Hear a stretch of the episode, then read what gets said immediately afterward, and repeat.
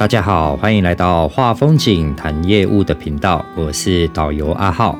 不知道有多少听众会重新回来听我的第一集试播集，因为不一样了。没错，我在录制了十支 podcast 之后呢，决定重新制作这一集试播集，因为我觉得之前那一集不够好，就会想要再一次努力做得更好。在第一榜当中呢，我说过，台湾风景美不美，全在导游一张嘴。那是因为啊。能把不美的风景用嘴巴说成美的导游，就是能赚到大钱的导游。我强调一下哦，我说的不是我自己有多强，相反的哈，我是一个菜鸟导游的角度，用观察和好奇的眼光在看待这个行业的。我和你一样，也是来学习和自我成长的，所以我录制 Podcast 主要就是学习心得的分享。当我第一次带完团去公司结账的时候啊，恰巧遇到有导游大刀啊去公司结账领钱啊，真的是把我看傻了眼啊！你有看过别人领薪水的时候哦，公司只发现金，然后一包薪水袋装的满满的，鼓到要爆开啊，而且还要分成两袋来装。一次，那一位大刀导游就领走了将近三十多万的现金啊，而这一些钱仅仅是两团的收入哦。反观我自己的结算单，同样是八天的团啊，我这一团的收入算下来只有一万九千块啊，那心情真的是五味杂陈啊。换做你是我，一定我会希望自己有一天可以和那些大刀的导游一样，领到那么多的收入哈。所以我开始一路在这样子的环境里头去学习，做到没有团可以带为止啊，我才去了杜拜带团。本想努力在国外赚钱呢，但天不从人愿呢，全球的新冠疫情爆发，旅游业瞬间就崩坏了，再也没有团可以带，我也只好回来台湾，然后将所学习到的发挥到另外一个领域中。那很幸运的哈，是在这个最糟的环境之下，我可以和几位超级导游组成了一个 TG 团队，然后一路就走到了今天。这两年来啊，也发生了许多故事啊，有机会一定会和大家分享的。回过头想一想哈，从二零一三年加入旅游的环境到现在，十年真的是一转眼就过去了。这中间我认识了许多导游。那自己也累积了一定的带团经验，给我许多感触啊。那有一些经历真的很值得把它们写成一段段的故事，因为这些故事对我的影响都很有帮助，所以我打算把它记录下来，透过 Podcast 和大家分享，希望啊也能够给大家带来一些娱乐和心得的分享。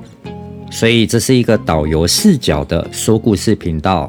我是如何在从事导游的过程当中学习到爱、文化和传承的，然后发现这个核心哦，不仅仅适用于导游的工作中，也适用于从商和创业。因为在这段两年多的疫情时间呢，我们不但免费帮助了全台湾超过六千家商店取得了数位工具的进化，而且。也得到连续两届代理商推广冠军，期许这个频道能分享更多有用的心得，和大家一起交流、学习还有成长。好，那么言归正传，今天的首播集就来和大家聊一聊导游的那张嘴是怎么练成的。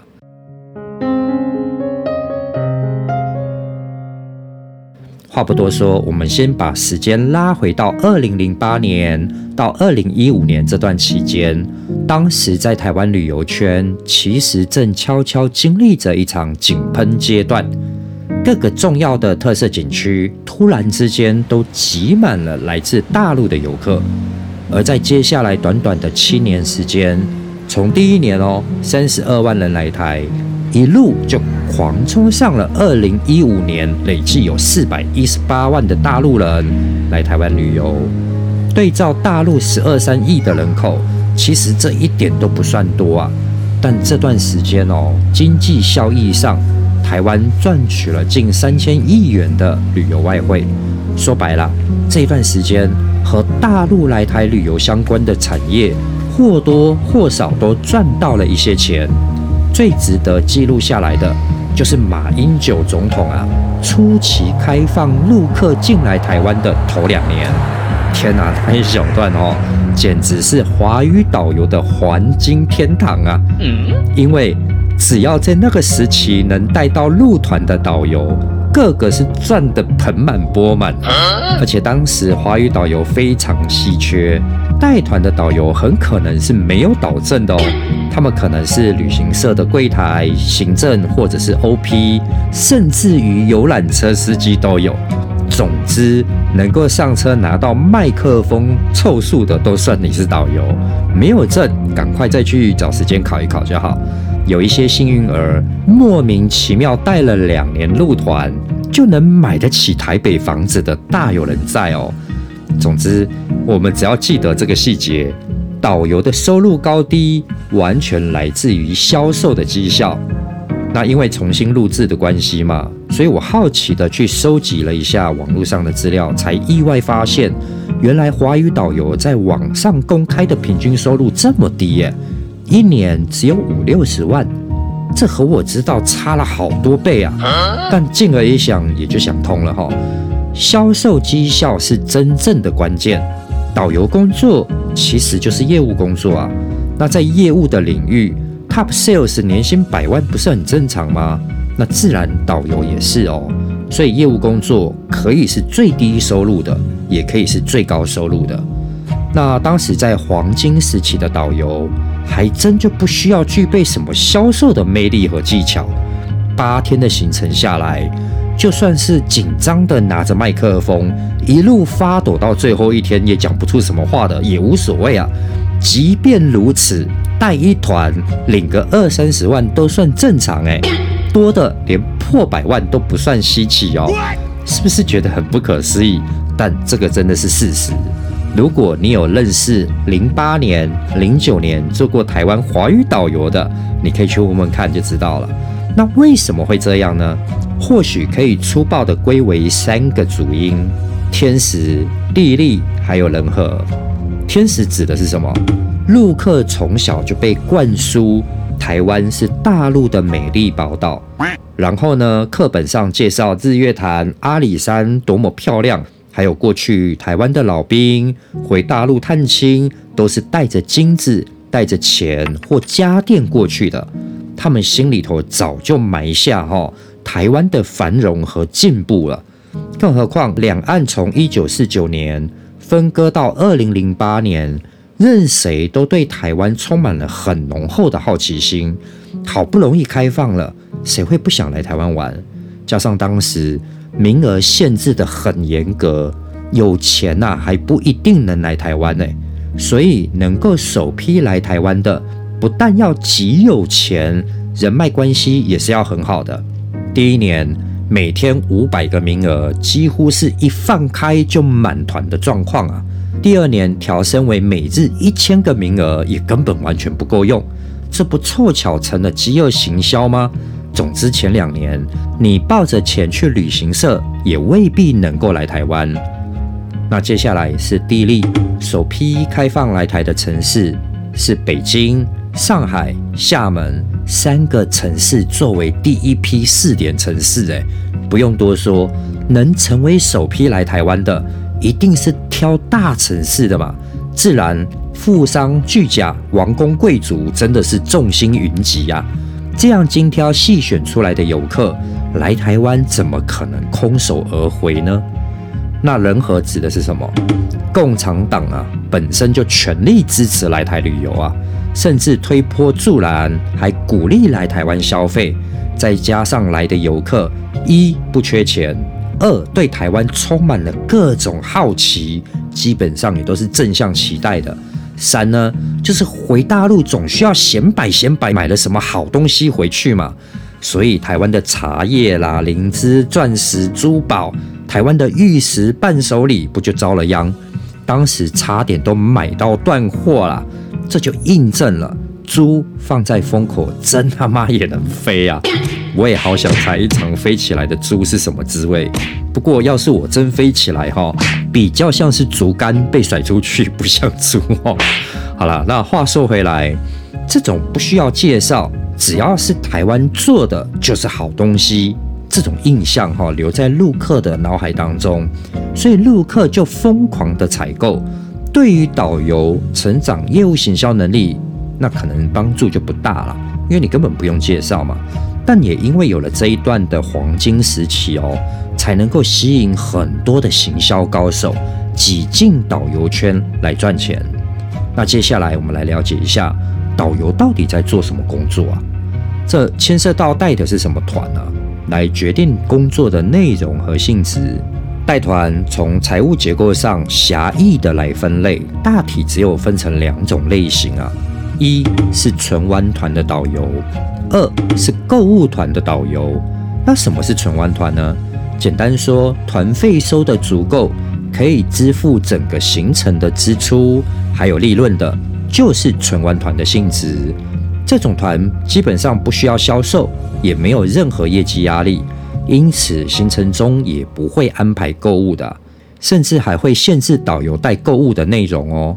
所以，只要带好客人，行程上就是和客人一起吃香喝辣，用的车是真正进口的德国游览车，确保交通的过程舒适性。住的呢，就是住四星以上的饭店，景点也是不沾酱油的方式啊。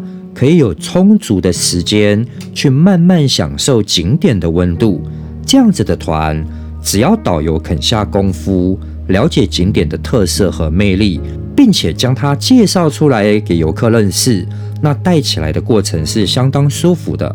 客人得到的体会呢，也将长久的留下美好的回忆。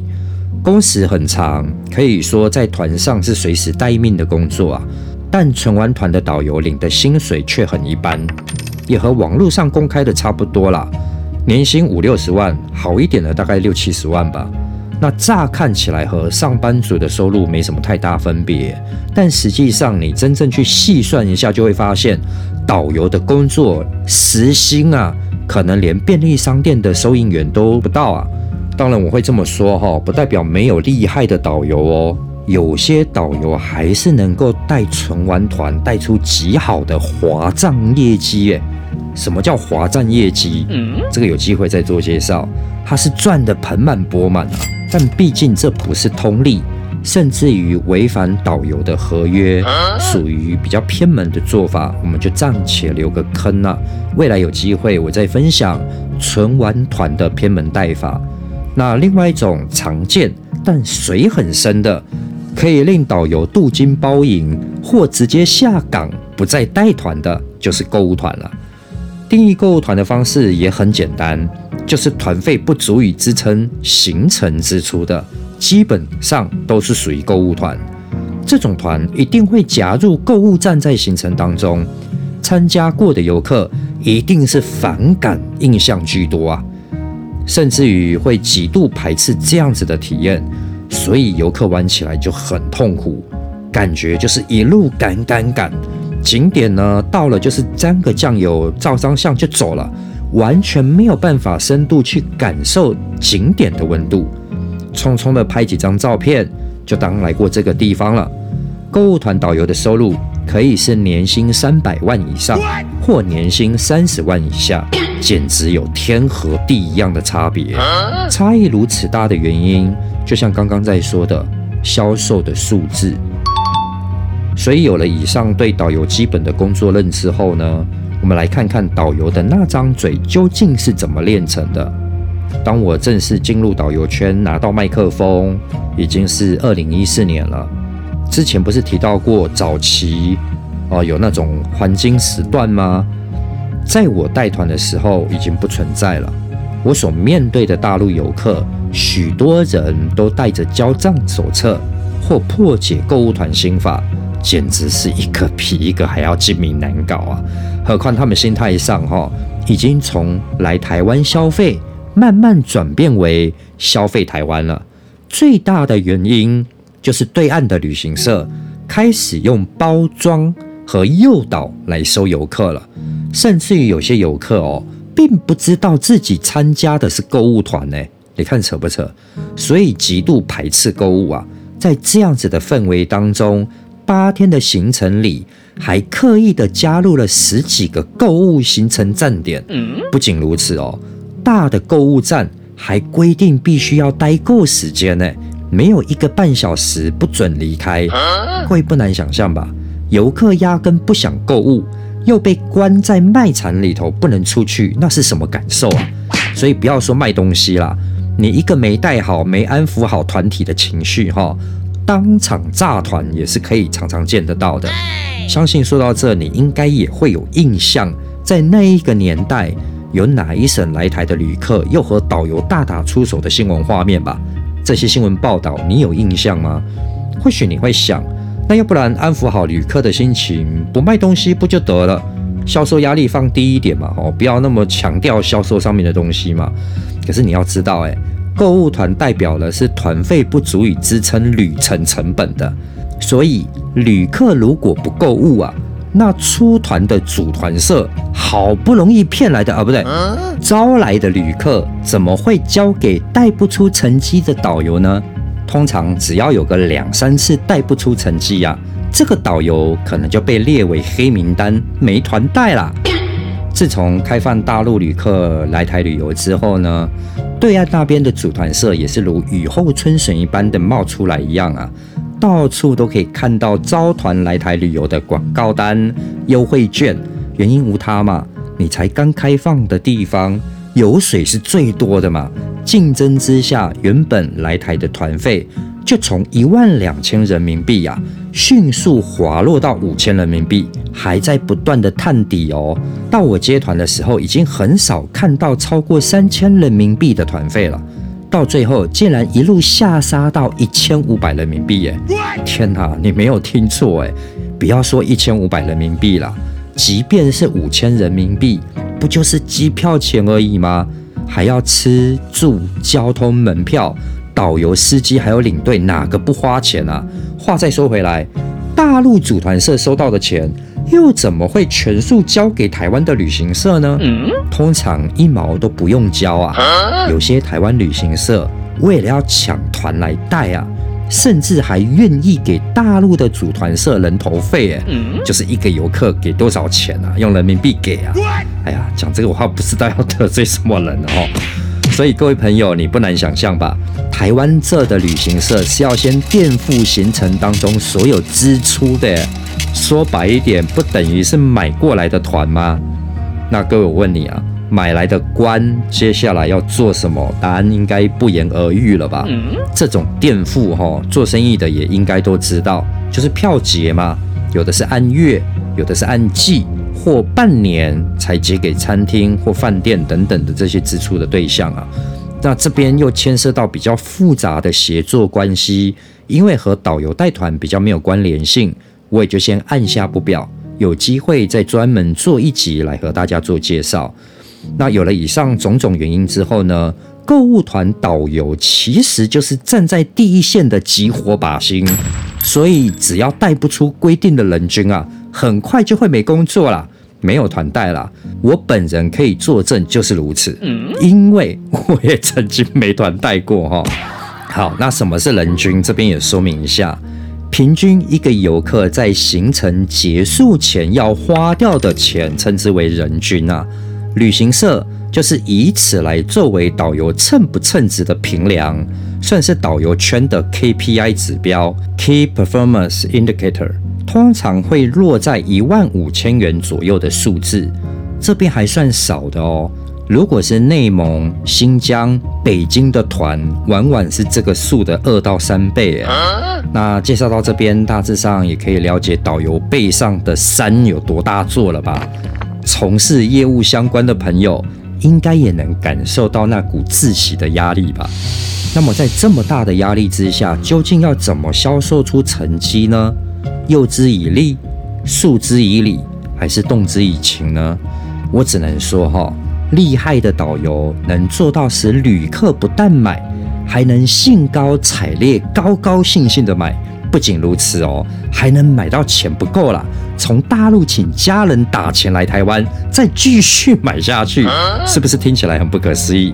我就认识这样子的导游，甚至于啊，被他带到的游客还没感觉到是参加购物团呢，一路玩得痛快淋漓呀，回到大陆还写感谢状，还寄锦旗来台湾哦。总之啊，在这种攻防的关系之下，哈。慢慢的发展出两大主流类型的导游能够存活下来，一种是好勇斗狠，不达目标可以不择手段的鹰派导游，那一种呢，就是爱好柔性诉求以及和平的鸽派导游。不论哪一种，他们都发展出各自的一套模式，也是我们在学习业务的时候极具参考及借鉴的超级销售员。现在我就来说一说一个鹰派导游 A 君的故事好了。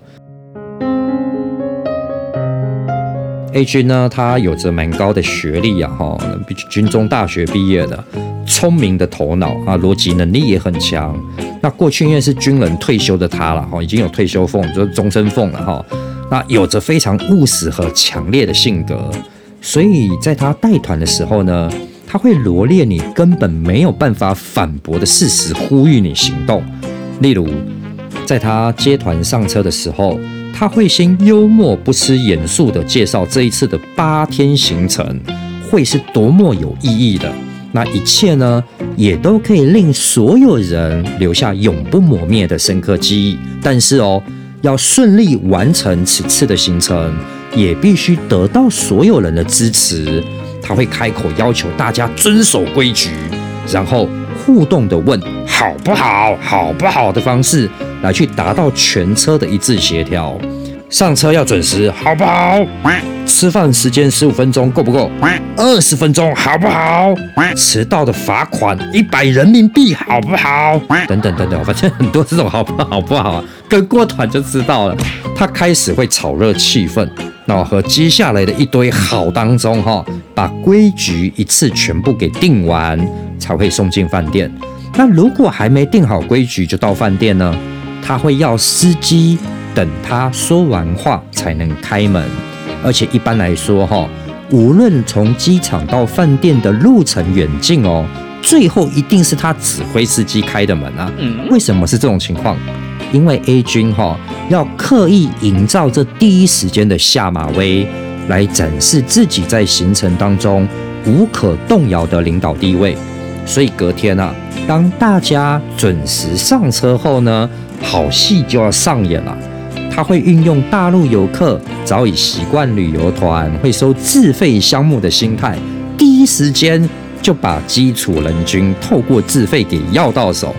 他把客人啊一定会有的反应分成四种状况，每一种他都了然于胸，他一点都不担心啊，因为这几种状况他都已经重复做过太多次收自费的过程了哈。首先，他会先要司机把门给关起来，停在原地啊，不能够开车哦，引擎会发动着，冷气会在吹了。接下来他会花二十到三十分钟。再一次强调完规矩之后，进入收自费的主题，因为这一次收的团费是多少多少钱，对不对？不要骗我了，光机票钱就不够了。巴拉巴拉巴拉，他开始讲一堆小以大义的话。中国人呐都不喜欢谈钱呐，谈钱就容易伤感情嘛，那是因为不公平造成的。各位说对不对？所以把欠的钱还回去，天经地义。各位说是不是？有些鸡贼鸡贼的游客已经感觉苗头不太对了哈。接下来 A 君他继续说，因为昨天团费接到机之后已经用光了，有没有？这边开始就可能只有小猫两三只会回答，但多半是没人说话。接下来的行程如果不参加自费，能不能走？他自己摇摇头说不能。所以这一次的旅程自费项目包含了一什么、二什么、三什么，巴拉巴拉巴拉。他开始用他玩弄气氛的手法，一样一样的加进热门的景点、稀有的活动、赏金的行程、海鲜大餐、烧烤派对、私房的老蒋花园，全部送。A 君在介绍的过程啊，眉飞色舞，加油添醋。总之啊。他的三寸不烂之舌，哦，真的是舌灿莲花，又会把气氛给炒热起来。最后他会说，物超所值啊，报出来的价格就是一个人五千人民币，包你吃好、玩好、住好。但如果你不参加，这边他就会停顿下来，用很坚定的眼神扫过全车，然后不参加。很简单呐，接下来啊，我算给你听啊。交通八天要花多少钱？住宿住七个晚上花多少钱？吃饭要吃几餐？门票要多少钱？你们通通自己给他出钱，也没得跟自费的项目。沿途自己打车，时间内不到我就请领队通报脱队。你就可以免费坐台湾的警车去机场，自己再花钱买机票回去大陆。在台湾啊，买单程机票回大陆，没有三千人民币你买不到啊。所以不参加自费行程，我保证你会花超过五千人民币，还玩得很痛苦。这样有没有听懂？这时的回应哦，通常会是鸦雀无声。但如果有人说懂啊。这种客人往往第一时间就会交钱，他心里头就会很开心了。接下来他会报给你一个更合理的价格，现在交钱只要三千，中午交钱三千五，晚上交钱四千，明天再交就是五千人民币。所以大家把钱准备一下，有没有谁现在就准备好的，我就来收。这个时候哈，游客多半是你看看我，我看看你啊。全车会进到一根针落地都听得到的状态，但偶尔也会有惊喜啊！如果是第一种情况，马上就有人交钱出来，那这一团就好办了，因为有人动了口袋的钱啊，其他人就会跟着动了。有一个人做，后面就开始跟风了。那如果没有呢？那也完全正常。他会向全车说：“哈，下一个行程在野柳。”从饭店呐，桃园这边打车过去也要一千五啊，台币呀。这只是第一个行程的交通费，不想现在参加没关系。今天后面还有六七个行程，全部自己掏钱坐车。不想参加的钱一样要准备好。等一下我就带你们去打车。说完他会看一看全车的反应。通常哈暖一点的团，这个阶段会把钱给收上来。这是第二种情况，但如果还是没有人交钱呢？他接下来会玩第三种方式的手法，他会向领队说：“这是什么状况啊？领队，来来来，你去处理，什么时候处理好，什么时候出发，什么时候收上钱，再跟我说一下。”他接下来就会把麦克风塞给领队，他径直的就走到下层的司机旁边坐下，这算是属于第三种情况了。你就会从楼上啊，因为台湾游览车是双层的嘛，楼上是客人坐的，那楼上就会传来领队操着当地的土话，骂骂咧咧的向他们收钱啊，大意是出行前就跟你们说过了，来台湾要参加自费的，怎么那么不配合？没多大功夫，通常领队可以把钱给收回来啊。那听到这会不会有人怀疑阿浩，你有没有说错啊？